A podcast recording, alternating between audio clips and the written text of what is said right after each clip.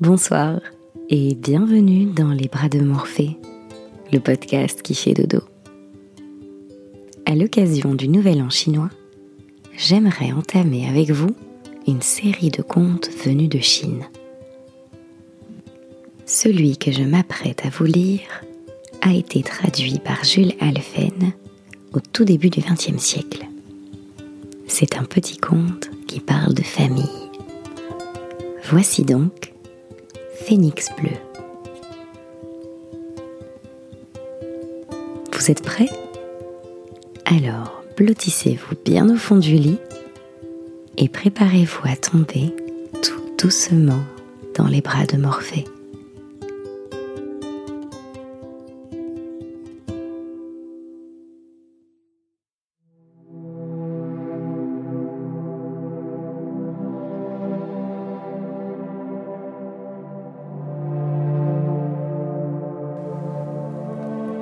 Taiyuan, préfecture du Shanxi, vivait un nommé Keng, descendant d'une famille ancienne et puissante.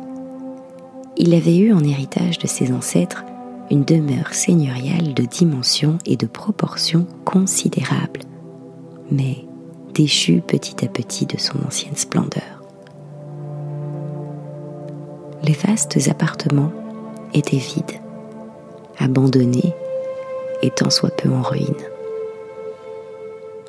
Avec l'abandon progressif, apparurent des phénomènes étranges. Les portes des chambres s'ouvraient et se fermaient sans qu'on ne vît personne. Les gens de la maison étaient réveillés au milieu de la nuit par des vacarmes effrayants. Keng en devenait malade. Aussi se décida-t-il à déménager et à aller habiter un pavillon isolé. La maison paternelle ainsi abandonnée tomba encore plus en ruine et devint encore plus hantée. Ceux qui passaient devant pouvaient entendre des éclats de rire, des chants, de bruyantes conversations.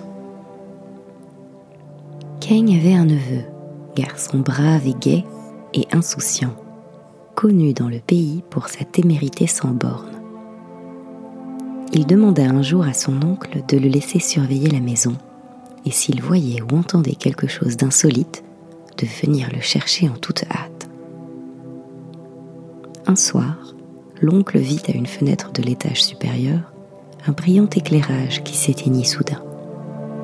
Il courut en informer son neveu Sheng. Celui-ci résolut, sans hésiter, d'entrer et de voir de près ce qui se passait de si étrange dans la maison. Il écouta quelque temps et ne perçut aucun bruit. Connaissant à fond la maison, il trouva facilement la porte et, brisant l'enchevêtrement des plantes grimpantes qui la tapissaient, il entra et monta tout droit au premier étage. Là, il ne vit rien de particulier. Il traversa l'enfilade des pièces et commença à entendre un bruit de conversation c'étaient des mots rapidement échangés. Il regarda par une fente et vit une pièce brillamment éclairée par une paire de grandes chandelles. On se serait cru en plein jour. Un vieillard, vêtu comme un lettré aisé, était assis à la place d'honneur, avec face à lui une vieille dame. Tous les deux avaient certainement plus de quarante ans. À la gauche du vieux monsieur, un jeune homme d'une vingtaine d'années, avec à sa droite une demoiselle paraissant bientôt en âge de se marier. Sur la table, abondamment servie, on voyait à profusion les plats et les bouteilles. Assis paisiblement autour du festin, les membres de la famille devisaient gaiement. Sheng entra brusquement et dit d'une voix forte en riant Voici un convive non invité qui vous arrive. La compagnie, effrayée, se leva et disparut. Puis le vieillard rentra seul, l'air furieux. Quoi? Qu'est-ce? dit-il. Voilà un homme qui franchit le seuil de l'appartement des femmes. Pardon, reprit vivement Sheng, mais ce sont les appartements privés de ma famille à moi. C'est vous, monsieur, qui êtes ici l'intrus. De plus, vous buvez de l'excellente eau de vie et vous n'invitez pas seulement votre propriétaire. Vous êtes terriblement pingre. Le vieillard, après l'avoir examiné des pieds à la tête, dit Vous n'êtes pas le propriétaire. Moi, répondit Sheng, je suis l'intrépide Sheng Keng, bien connu pour son audace de plus neveu du propriétaire. Le vieillard dit respectueusement Depuis longtemps je connais votre illustre nom. Il salua et rentra dans l'intérieur donner aux domestiques l'ordre de changer les couverts. Puis il revint, pria Sheng de s'asseoir et lui versa à boire. Sheng, fort loquace, lui fit observer que, quand on avait l'honneur de le recevoir comme hôte, c'était bien le moins qu'on lui présentât sa famille. Le vieillard appela alors Xiao Er, et tout aussitôt sortit des appartements le jeune homme que Sheng avait déjà aperçu. Voici mon fils, dit-il. Le jeune homme salua et s'assit. La conversation s'engagea très animée, et le vieillard s'enquit beaucoup de la famille de Sheng. Et celui-ci, naturellement bavard, causa énormément. Le jeune homme, séduit par les dehors brillants de l'étranger, lui offrit sans hésiter son amitié, lui demandant, puisqu'il était de deux ans son aîné, de vouloir bien le considérer comme son petit frère. Mais, dit le vieillard, d'après ce que vous venez de me conter, vous seriez le petit-fils de l'érudit qui publia jadis en compilation des chroniques provinciales de toute Shan. En avez-vous connaissance? Certes, je connais cet ouvrage, dit Sheng. Eh bien, dit le vieillard, ma famille est originaire de Tushan.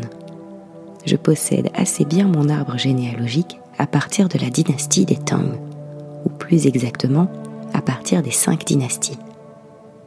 Mais avant cette époque, je ne sais presque rien. J'espère que votre seigneurie voudra bien me faire profiter de ces lumières. Sheng lui raconta alors comment une femme de Tushan avait jadis rendu service au grand empereur Yu. Très habile causeur, il enguirlanda des phrases sonores et raconta habilement une histoire courante. Le vieillard était enchanté, et s'adressant à son fils, il dit je suis bien heureux d'avoir appris quelque chose que j'ignorais. Monsieur n'est pas un homme comme les autres. Je crois que tu peux sans inconvénient prier ta respectable mère de venir avec Phénix Bleu.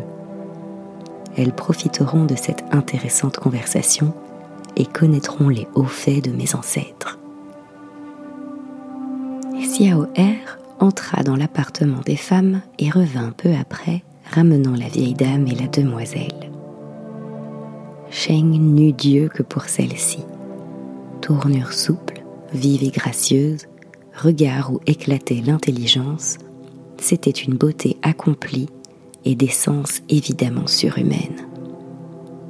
Le vieillard, désignant la dame âgée, la présenta en disant Voici ma femme.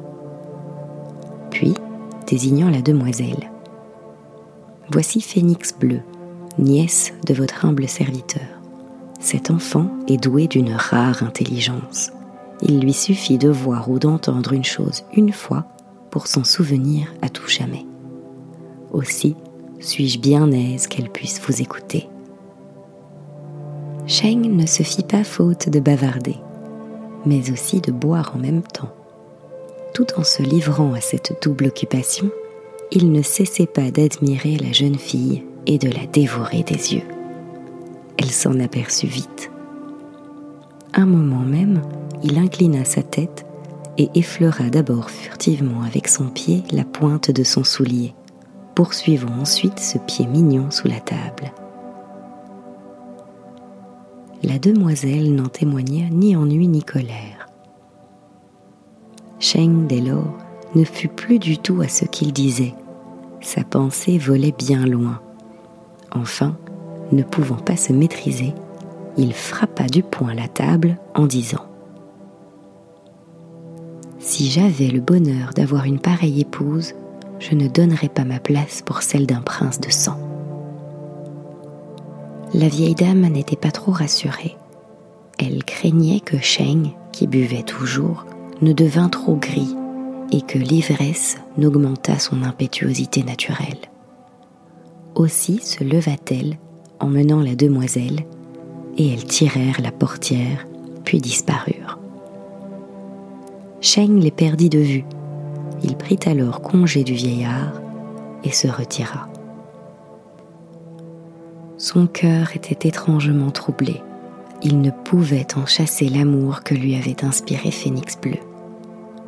Dès que venait la nuit, il entrait dans la maison, mais hélas, il n'y trouvait plus que le parfum de celle qu'il aimait. Il restait là, seul, la nuit entière sans bouger, sans faire de bruit. Il voulait la revoir pour l'emmener et en faire sa femme, mais pour cela, il fallait pouvoir lui parler, et elle ne venait pas. Au jour, il partait pour revenir le soir. Une nuit, qu'attendant ainsi il travaillait au rez-de-chaussée, les coudes sur la table, il vit entrer un diable aux cheveux éparses, à la figure noire comme la laque, qui roulait des yeux terribles en le regardant. Sheng se mit à rire, puis, trempant ses doigts dans l'encre délayée sur la pierre, on menaça le diable. Celui-ci s'enfuit, tout honteux. La nuit suivante, tout était calme, et l'heure déjà avancée, lorsque Sheng, éteignant sa chandelle, se disposait à dormir.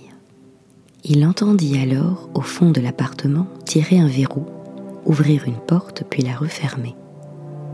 Il se leva et attendit dans l'obscurité. Il entendit un bruit léger de tout petits pas et, par le ventail de sa porte entr'ouverte, il vit la clarté d'une lumière qui s'avançait venant des appartements intérieurs. C'était Phénix bleu, mais sa lanterne étant venue à éclairer Sheng, elle s'aperçut de sa présence, tressauta et recula en fermant la porte. Sheng s'agenouilla alors et, parlant à travers la cloison, lui dit Ne soyez pas méchante et ne fuyez pas ainsi un malheureux. C'est à vous voir qu'il aspire.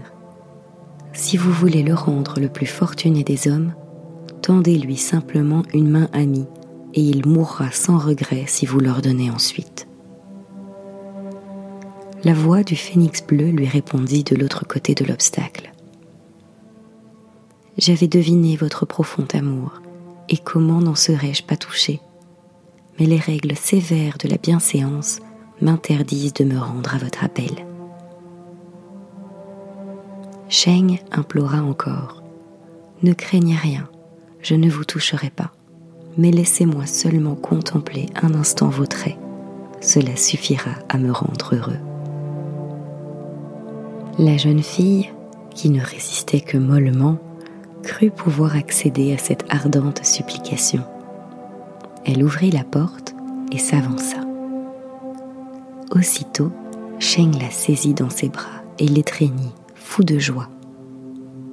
Ensemble, ils descendirent au rez-de-chaussée, et là, la serrant contre sa poitrine, il la fit asseoir sur ses genoux. Le matin, dit-elle, va bientôt venir.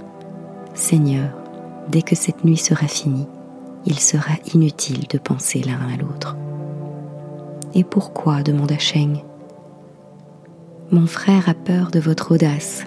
Depuis que, s'étant changé en diable pour vous terrifier, il a dû fuir devant votre sang-froid. Dès ce moment, il a longuement consulté les sorts pour qu'il lui fasse connaître l'emplacement d'une autre habitation. Nous partirons tous avec nos bagages pour notre nouvelle résidence. Et là, je serai étroitement surveillée. Le départ aura lieu au petit jour. Maintenant, il faut que je vous quitte, car j'ai peur qu'on ne vienne.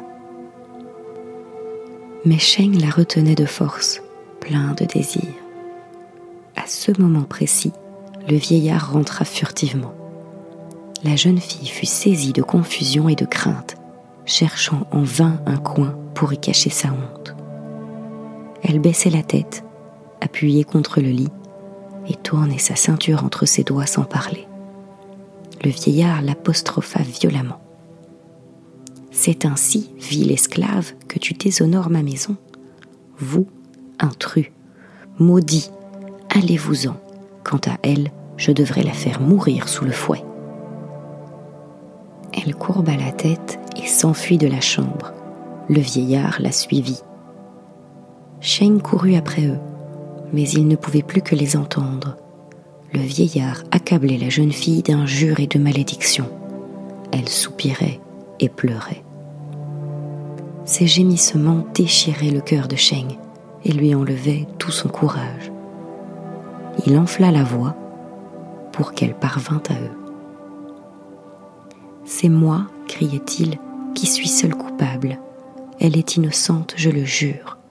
Pardonnez-lui, et je vous promets de mutiler mon corps entier avec l'arme que vous voudrez. Couteau, scie, cogné, hache d'armes. Puis le silence se fit. Shane se coucha sur le lit et prit un peu de repos, lorsque soudain il se produisit un bruit de voix. Sheng entendit le jeune homme annoncer que quelqu'un voulait vendre sa maison, que le prix était raisonnable et qu'on allait de suite déménager. Malgré son amour, Sheng ne fut pas fâché de voir la maison débarrassée de ses hôtes surnaturels. Puis, de jour en jour, le souvenir douloureux de Phénix bleu s'effaça davantage, et avant longtemps, elle fut oubliée. À l'époque de Xingming, Sheng, après être allé, suivant la coutume, visiter les tombes de ses ancêtres, revenait vers la ville. Il vit alors deux petits renards auxquels des chiens donnaient la chasse. Ils allaient être pris lorsque l'un d'eux put à temps se jeter dans les fourrés et, dissimulé par les broussailles, gagner quelques terriers. L'autre, moins avisé, suivait le chemin, serré de près par les chiens. Lorsqu'il vit Sheng, il se pressa contre lui en gémissant tristement. Ses oreilles pendantes, sa tête basse, tout en lui semblait faire un suprême appel au secours de Sheng. Celui-ci eut pitié du pauvre animal et, ouvrant le pan de sa robe, lui offrit ainsi un abri. Il rentra chez lui et, les portes closes, il vit avec étonnement que le petit renard s'était changé en phénix bleu. Grande fut sa joie. Il s'informa avec une tendre sollicitude de ce qui s'était passé. Je jouais avec mon frère quand ce malheur arriva, et n'était le secours que vous m'avez accordé, mon tombeau eût été l'estomac d'un chien. Vous ne comptiez pas, avouez-le, me revoir. Chaque jour, lui dit Sheng, votre pensée occupait mon esprit, et la nuit, mon âme vous revoyait en rêve. Vous retrouver était mon ambition la plus chère, et vous croyez que je ne suis pas heureux maintenant. Que la volonté du ciel se fasse, dit la jeune fille. Je ne regrette rien et suis heureuse d'être auprès de vous. Pour le monde entier, je suis morte et bien morte. De cette façon, je puis rester pour toujours avec vous. La joie de Sheng fut immense. Ils allèrent tous deux habiter une maison isolée où ils vécurent parfaitement heureux. Cette existence durait depuis déjà plus de deux ans. Un soir, Sheng, occupé à lire dans son cabinet, vit entrer Xiao Er. Il interrompit sa lecture, examina un peu inquiet le visiteur et lui demanda ce qui l'amenait. Celui-ci, prosterné humblement, lui dit d'une voix triste Un grand malheur menace le chef de notre famille, et vous seul pourrez le sauver. Il a craint, s'il venait en personne, de n'être pas accueilli. Aussi m'a-t-il envoyé auprès de vous. Quel est ce malheur qui le menace demanda Sheng. Vous connaissez sans aucun doute le seigneur Mosan. Je l'ai un peu connu autrefois, nous sommes de la même génération. Eh bien, demain vers midi, il passera devant votre porte revenant de la chasse. Si, parmi le gibier qu'il aura pris, vous voyez un renard, je vous supplie de tâcher de vous le faire donner. Sheng feignant une vive colère, lui dit Vous allez vous en aller et le plus vite possible.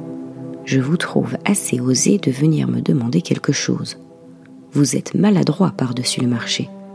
Vous auriez dû deviner que pour obtenir de moi une démarche quelconque, c'était Phénix Bleu qu'il fallait envoyer en ambassade. Hélas, dit en sanglotant Xiao Er, il va y avoir trois ans que ma jeune sœur a péri misérablement dans quelque coin ignoré de la lande.